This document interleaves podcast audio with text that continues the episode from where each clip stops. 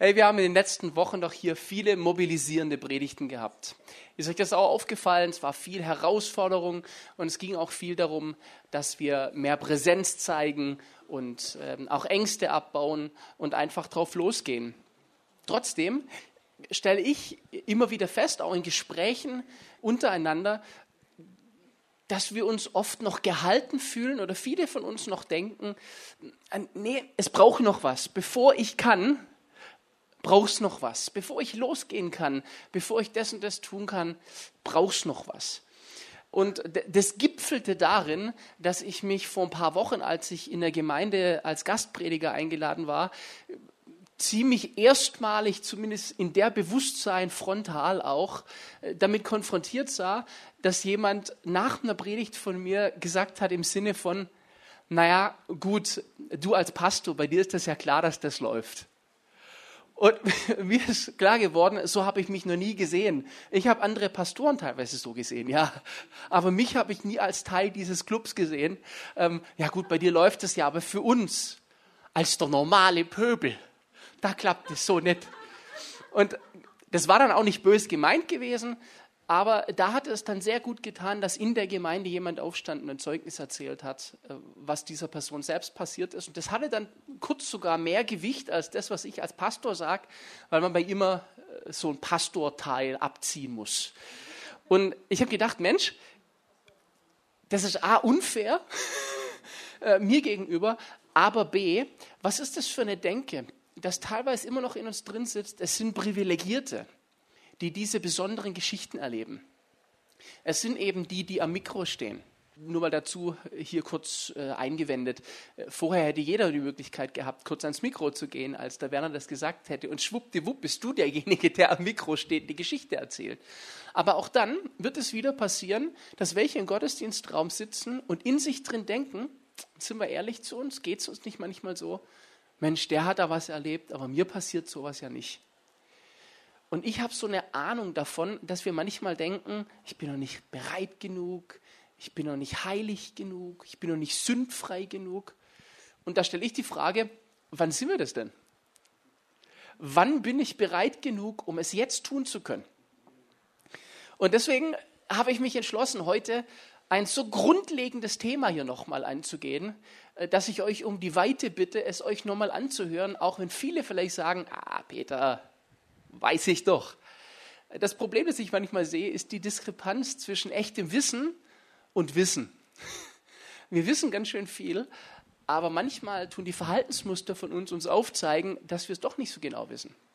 Und ich sage euch, wie ich mitunter drauf gekommen bin, heute darüber zu sprechen. Letzten Sonntag saß ich nach dem Gottesdienst mit einigen von euch bei einem wunderschönen äh, Grillen in einem Gartengrundstück zusammen. Und ehe wir es uns versehen hatten, waren wir ganz unvermittelt steil eingestiegen in das Thema Heiligung und haben darüber gesprochen. Und ich weiß auch nicht genau, irgendwie schwebte plötzlich auch dieser Gedanke drin, sind wir heilig genug oder nicht. Nochmal zu diesem Gedankenmuster wenn wir denken, ah, der andere, der ist in der Position, zum Beispiel, wenn du mal Pastor bist, dann kannst du solche Sachen auch erleben. Wir stellen uns damit unter den Druck, dass wir, wenn wir für Jesus unterwegs sind, genau das sein müssen, was wir unserem eigenen Anspruch gemäß selbst aber nicht sein können. Versteht ihr, wie ich meine? Wir legen auf jemanden den Anspruch, auf die großen Helden, die auftreten auf den großen Bühnen, dass sie genau das sind, was wir letztendlich irgendwie nicht sind. Und machen sie damit zu einer Art christlichen Popstars. Was nicht fair ist und auch nicht gut ist, möchte ich hier mal sagen. Weil möglicherweise diese Leute es manchmal selbst auch gar nicht sein wollen und sich selbst ganz genauso sehen, wie wir uns oft sehen. Ich hatte letzte Woche ein paar Gespräche mit, mit jungen Leuten, die gerade sehr geradlinig für Jesus unterwegs sind und total krasse Geschichten erleben. Und was mir dabei aufgefallen ist, war diese enorme Kindlichkeit, die sie hatten. Wenn dann was Cooles passiert ist, dann haben sie sich gefreut wie ein kleines Kind. Und ich gebe zu, mir geht es auch so. Äh, immer noch so. Wenn was Cooles passiert, dann bin ich plötzlich ganz aufgeregt und ja, vor kurzem habe ich auf der Straße für jemanden gebetet und bin danach ins TL-Büro und dann mussten Katja und Chris erstmal aushalten, dass ich Freude überströmt da war und äh, vor mich hingetanzt habe. Ich war ganz glücklich, dass das passiert ist, weil es kostet uns doch oft alle Überwindung. Und nur weil du vorne stehst, ist es nicht weniger. Das Gemeine ist, wenn wir dieses idolisieren und dieses Bild machen, entsteht dadurch nicht eine Ermutigung für uns, sondern es entsteht eine Distanz. Und diese Distanz hat dann letztendlich die Folge, dass wir in eine Selbstablehnung kommen, im Sinne von, ich kann das nicht, noch nicht oder ich werde es nie können. Und das sorgt für eine Frustration und das am Schluss für eine Resignation. Und wir ziehen uns noch mehr in unser eigenes Schneckenhäuschen zurück. Könnt ihr mir folgen? Das ist ein Mechanismus, in den wir ganz schnell reinrutschen. Und dabei sollte eigentlich das Wort, das von der Bühne ausgeht, ermutigend sein. Aber durch unser Denkmuster entmutigen wir uns dadurch. Wir hören die großen Geschichten Gottes und gehen entmutigt daraus, als wir reingekommen sind. Ein Paradox eigentlich. Aber das kriegen wir durch unser eigenes Denkmuster hin. Lasst mich es euch ganz klar sagen, ich kann als Pastor gar nicht so fehlerfrei, heilig schwebend, fromm auf einer Wolke daher surren, wie das manchmal auf mich gelegt wird, sobald ich ein Mikro in der Hand habe. Ich möchte jetzt nicht sagen, hier im Haus, da habe ich den Eindruck eigentlich nicht so arg, aber wenn du woanders hinkommst, dann passiert das relativ schnell. Und du kannst dem nicht gerecht werden. Fakt ist, wir sind nach wie vor alle fehlervoll und wir alle bedürfen der Gnade Gottes. Das heißt, wenn wir ein Maß ansetzen, wenn ich mal weniger Fehler habe, dann kann Gott mit mir arbeiten, dann haben wir ein echtes Problem. Das stimmt einfach nicht. Und, und wenn dieses sehr fehlerfreie und heilige auf jemanden herum, um dich herum schon bereits zutrifft, dass du sagst, aber der ist so, dann habe ich eine ganz einfache Antwort äh, für dich. Dann scheinst du diese Person nicht sehr gut zu kennen. Denn sobald wir den Eindruck haben, jemand ist so, heißt das schlichtweg, wir kennen ihn nicht gut. Ich habe wirklich die Ehre haben dürfen, tolle Männer und Frauen Gottes in meinem Leben schon kennenlernen zu dürfen. Je enger ich sie kennengelernt habe, desto normaler wurden sie. Und irgendwie habe ich den Eindruck, dass nicht die sich verändert haben, je genauer ich sie kennengelernt habe, sondern mein Bild sich verändert hat. Und deswegen ist es vielleicht geschickter, wenn wir das nicht von vornherein haben. Also bringen wir es auf den Punkt. Was ist nun mit diesen Fehlern? Oh, da sind wir heute Morgen mal mutig. Mit den Sünden, mit denen wir uns manchmal noch rumschlagen die uns doch manchmal so Kopfzerbrechen bereiten und uns oft davon abhalten, weiterzugehen. Wie kann ich im Namen Jesu große Töne spucken, wenn ich doch eigentlich weiß, dass ich so fehlerhaft bin? Wenn mein Nebensitzer heute wüsste, wie ich gestern mit meiner Frau gestritten habe und was für Ausdrücke ich ihr in den Kopf geworfen habe, dass ich gestern mal wieder ein Glas zu viel getrunken habe, dass ich die Bibel eigentlich nur in die Hand nehme, wenn der Pastor zu Besuch kommt. Dann lege ich sie auf den Tisch fünf Minuten, bevor er kommt. Mein Trick übrigens, ich komme immer fünf Minuten früher. Dann liegen noch die Stephen Kings und Shades of Grace auf dem Tisch. Was, wenn mein Nachbar wüsste, dass ich schon lange ein Suchtproblem habe, das mir weit über meinen Kopf gewachsen ist? Was, wenn mein Nebenmann wüsste, dass ich randvoll bin mit Psychopharmaka, weil ich sonst den Tag nicht mehr schaffe. Hey, so sitzen wir heute Morgen hier und das sind manchmal die Denken, die wir haben und die stressen uns. Wir können die Liste, ich sag mal, beliebig ergänzen. Ihr könnt eure Gedanken da mit einfügen. Aber eben das ist das Problem. Wisst ihr, wie viel Kraft wir verschwenden, im Gottesdienst zu sitzen und nicht als schwarzes Schaf aufzufallen? Und das ist anstrengend. Oder einige von uns werden das auch kennen wenn dann der prophetische Teil losgeht im Gottesdienst und unsere prophetisch Begabten nach vorne kommen, wenn der Bob nach vorne kommt und du schon in dir anfängst, Angst zu kriegen, er könnte mich enttarnen. Er könnte mich heute, vielleicht hat er vom Herrn heute das Wort gekriegt, das mich enttarnt. Du Sünder, kehre um. Ich mache keine Witze, auch wenn es sich so anhört. So denken wir. Und manchmal lehnen wir deswegen das Lebendige von Gott ab, weil wir oft so angstbehaftet sind. Und ich möchte heute mal hier entgegentreten und möchte sagen, es ist eine Lüge, wenn ihr denkt, ich brauche erst noch, bevor ich. Ich muss erst noch, bevor ich.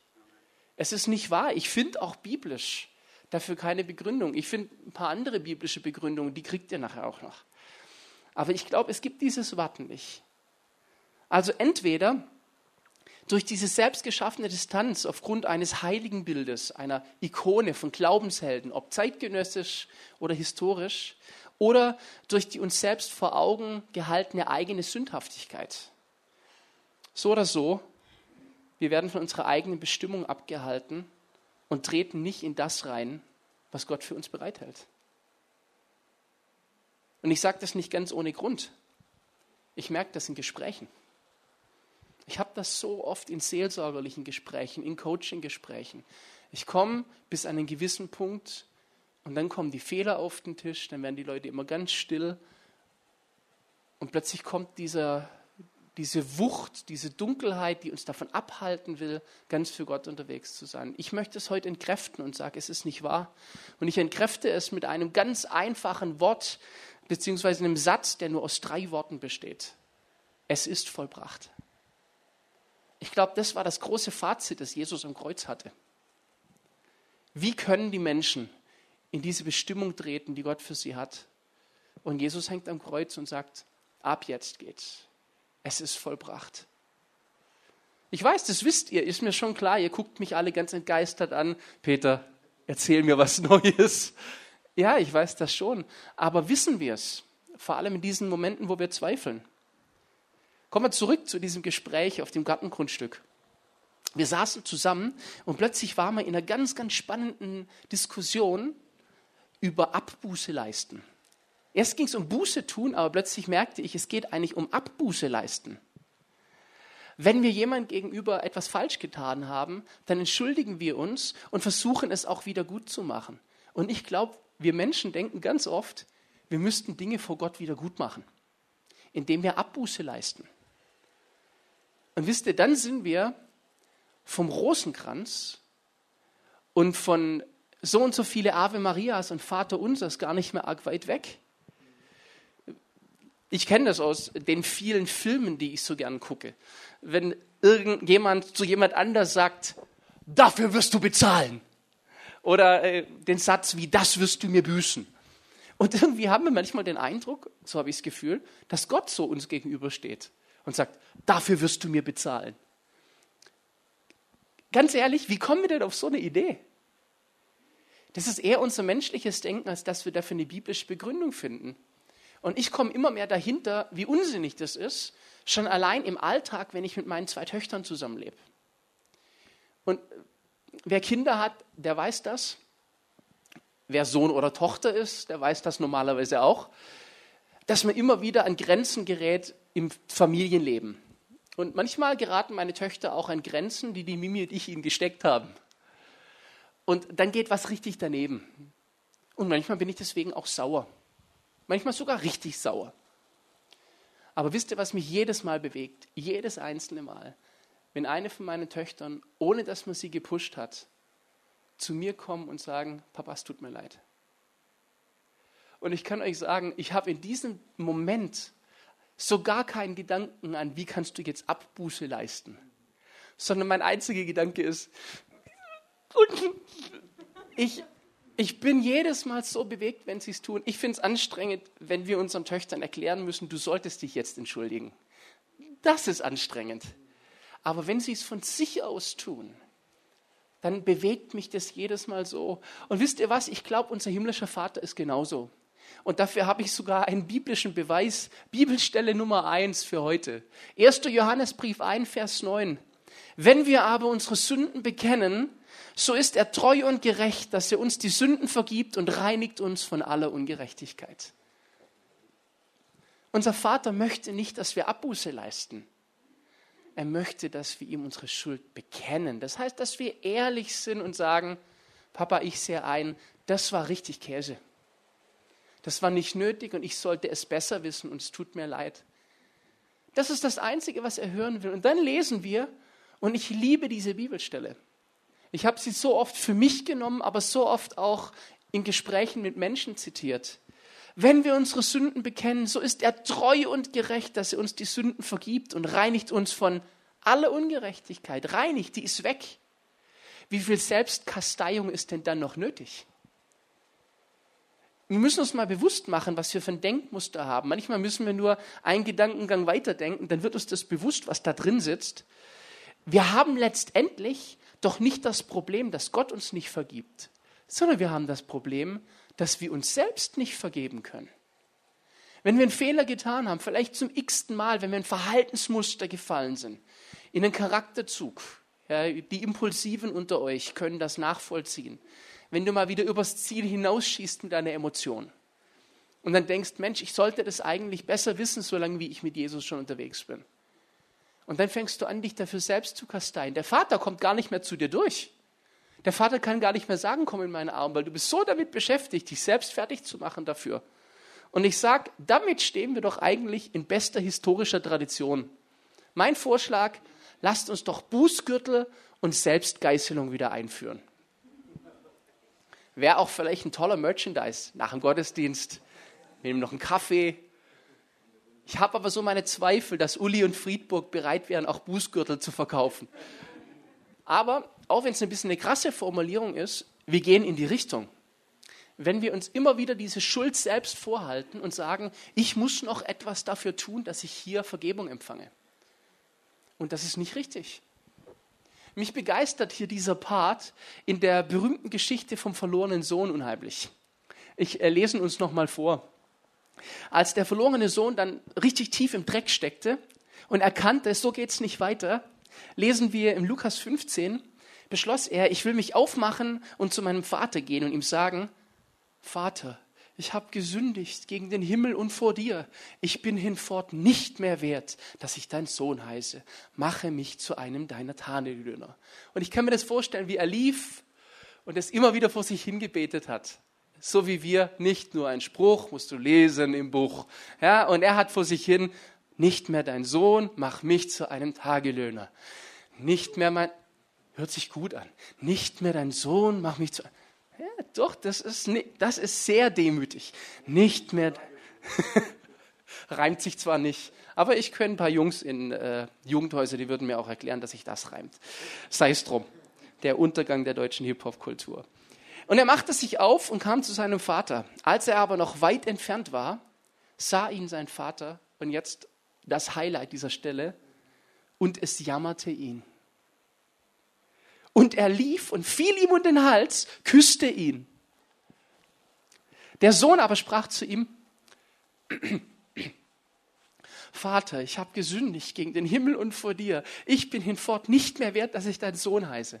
Sein Vater aber sprach, Recht hast du, denn was du getan hast, war über die Maßen übel. Und darum finde ich Tagelöhner gerade noch gut genug. Nein, nicht. Okay. Was sagt denn sein Vater als Argument dagegen? Das Schönste? Nix. Das mag ich an dieser Stelle. Sein Vater sagt nix. Wir lesen, aber der Vater sprach zu seinen Knechten, lasst den mal labern und bringt schnell das beste Gewand her und zieht es ihm an und gebt ihm einen Ring an seine Hand und Schuhe an seine Füße. Und ich liebe diese Stelle. Der hat das so toll auswendig gelernt und es hat sich so demütig angehört. Sein Vater will es gar nicht hören. Warum? Weil es ihn bereits gejammert hat. Weil sein Vater schon nur noch Liebe hat. Er hat ihn im Arm und denkt sich, was redet der eigentlich?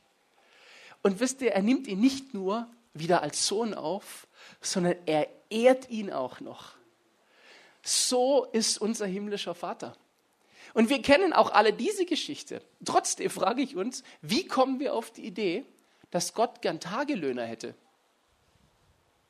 Gott will Söhne und Töchter. Gott will keine Tagelöhner. Wir sind nicht dazu berufen, Tagelöhner zu sein. Das Einzige, was der Sohn wirklich tun musste, war, aus dem Schweinestall rausgehen, erkennen, das war keine gute Idee und zurückgehen zu seinem Vater und er wurde wieder voll aufgenommen. Warum haben wir den freien Zugang zum Vater? So simpel weil Jesus bereits alles gebüßt hat, weil Jesus die Geißel abgekriegt hat. Er hat sie gekriegt. Deswegen muss ich sie nicht mehr abkriegen. Jesus hat am Kreuz die volle Summe bezahlt. Die Schuld ist komplett weg. Wenn wir jetzt nachträglich noch kommen und sagen, Jesus, dein Kreuz, wo du dran hängst, sieht so hübsch aus. Ich schlage vor, ich stelle daneben ein kleines Kreuz hin, an das ich mich auch noch so ein bisschen hinnageln lasse. Nicht bis ich sterbe, aber um so ein bisschen Abbuße zu leisten. Das ist ein Schlag in Gottes Gesicht. Die Idee war nämlich nicht, dass jemand von uns dieses schlimme Schicksal nochmal ereilen muss, sondern die Idee war, dass Jesus es alleine tut, stellvertretend. Und indem wir das annehmen für uns, ehren wir Jesus.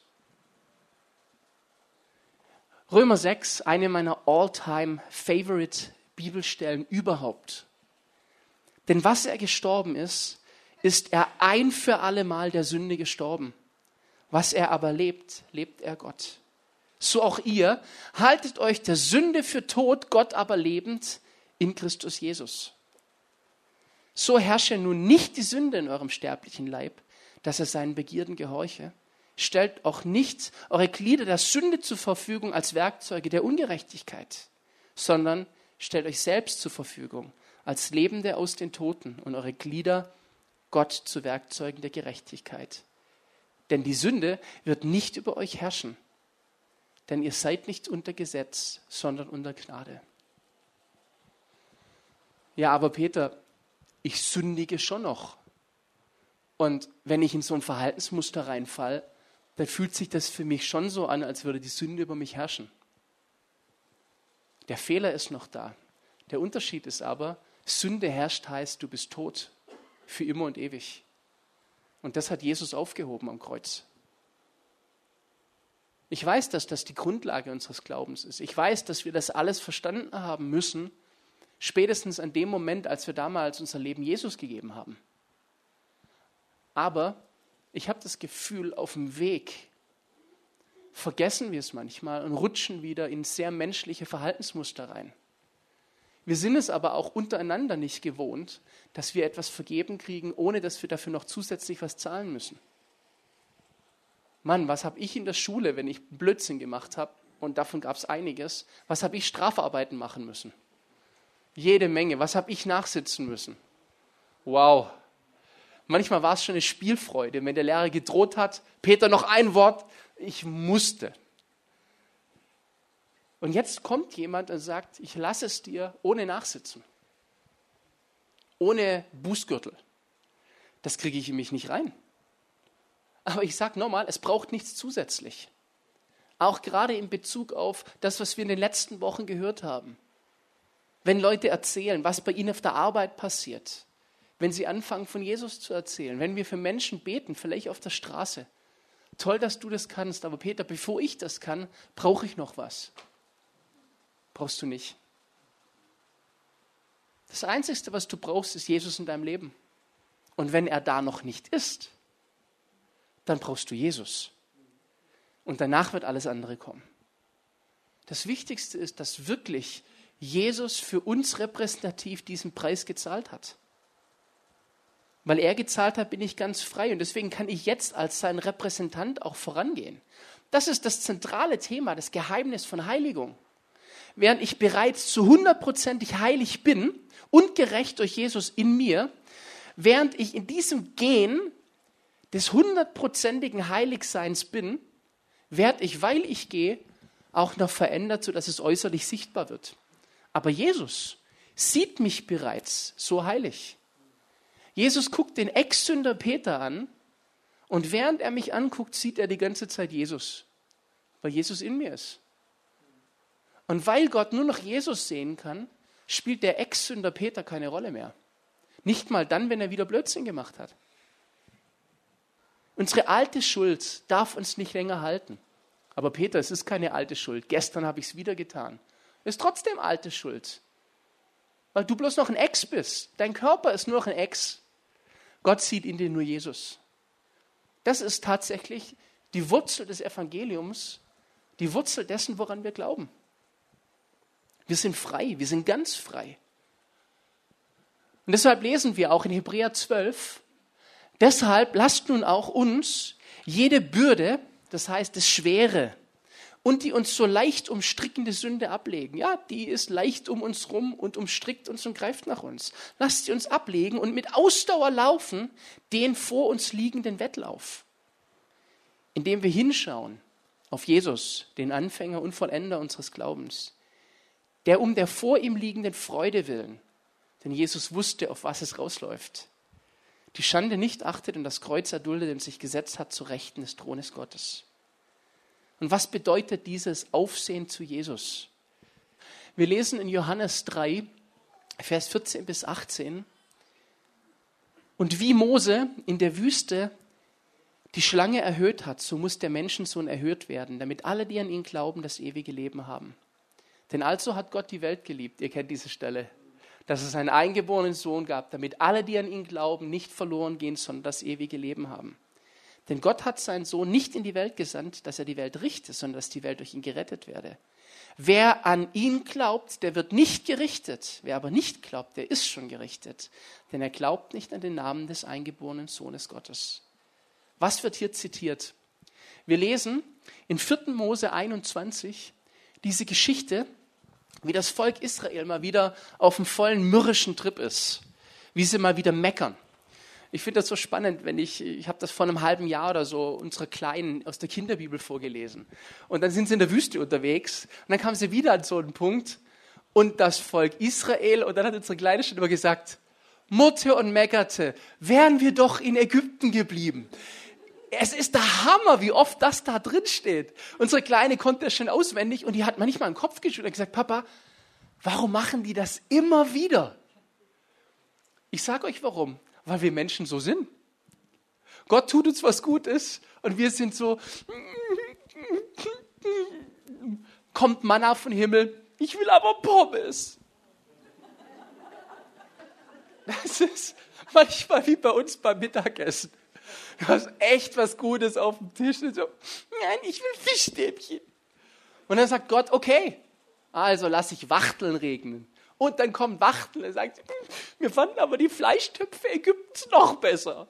Und so geht das Monate um Monate. Und dann passiert diese Sache, dass Gott irgendwann die Faxen dicke hat und das Volk Israel wird in der Wüste von Schlangen attackiert, die tödlich beißen. Und Mose kommt zu Gott und Gott sagt, okay, ich helfe euch. Mose, baue eine eherne Schlange auf einem Stab, erhöhe sie und wer diese Schlange anschaut, der wird nicht sterben. Und genau das wird hier in Johannes 3 vor diesem berühmten Johannes 3, Vers 16 zitiert. Und kommt uns das bekannt vor? Wer die Schlange anschaut, der wird nicht sterben. Haben wir das irgendwo schon mal gesehen? Das ist der Schlüssel unseres Glaubens. Nicht, dass wir nicht gebissen worden wären. Ja, dieses Gift, das fließt durch unseren Körper immer wieder durch. Aber es muss nicht mehr tödlich sein. Und den Unterschied macht es, dass wir anschauen. Ich finde auch faszinierend, wie Gott hier sich wiederholt. Die erhöhte Schlange, was ja hier, auch wenn man das Bild anguckt, das ist ja quasi ein Kreuz. Und nichts anderes ist Jesus. Wir müssen nicht mehr tun. Gut, Mose, jetzt habe ich die Schlange angeschaut. Hättest du mir jetzt bitte die Spritze mit dem Antigift, mit dem Antitoxin? Mose sagt, braucht es nicht. Mose, komm, hör auf, mich zu verarschen.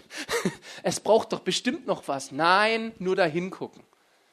Und das ist unser Problem. Wir können manchmal nicht glauben, dass es nur braucht, dass wir das Kreuz anschauen.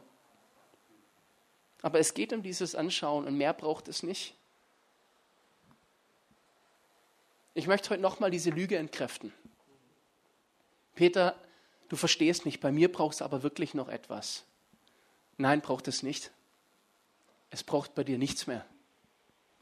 Jesus hat alles bereits getan. Und genau deswegen sind wir befähigt, rauszugehen, als seine Repräsentanten zu leben.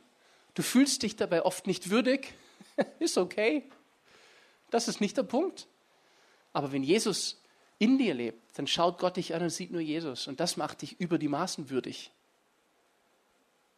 Wir müssen endlich anfangen, aus unserer Deckung rauszukommen, damit diese Welt um uns herum, die so leidet, endlich anfängt, die Söhne und Töchter zu sehen, die Repräsentanten sind. Ich habe euch das letzten Sonntag hier äh, erzählt, wo Gott mich da, als ich in dieser tollen religiösen Übung letzte Woche über die Straße gegangen bin und dieser junge Mann neben mir saß und ich ihm vorbeilaufen sagte, ah Gott, komm, berühr du ihn, berühr du ihn. Und ich Gott höre, wie er in meinem Kopf sagt, Mach du es doch. Wisst ihr, dass das unser Auftrag ist? Mach du es doch. Gott möchte die Menschen schon berühren, aber er würde ganz gern deine Hand dafür verwenden. Mach du es doch. Ja, kann ich aber nicht, Gott, weil da brauchst noch was. Nee, es braucht nichts mehr. Lass es nur, wenn du Jesus nicht in dir hast und keinen Heiligen Geist hast. Dann lass es. Und dann wird es schlimm religiös. Aber wenn du erfüllt bist von Gott, dann brauchst du nichts mehr. Jona, ihr dürft schon gerne nach vorne kommen und dann habe ich euch noch eine Bibelstelle, die wir erst gemeinsam lesen im Psalm und danach singen wir ihn noch den Psalm. Und ich möchte uns heute einfach einladen, auch als ein Commitment. Wenn in dir manchmal ein Muster auftaucht, und das dürfte auf viele von uns zutreffen, von Peter, ich bin da noch nicht so weit. Und mm, mm, ich bin noch zu schmutzig. Oder mm, wenn du wüsstest, was gestern, wenn du es wüsstest, Peter, dann würdest du so nicht reden.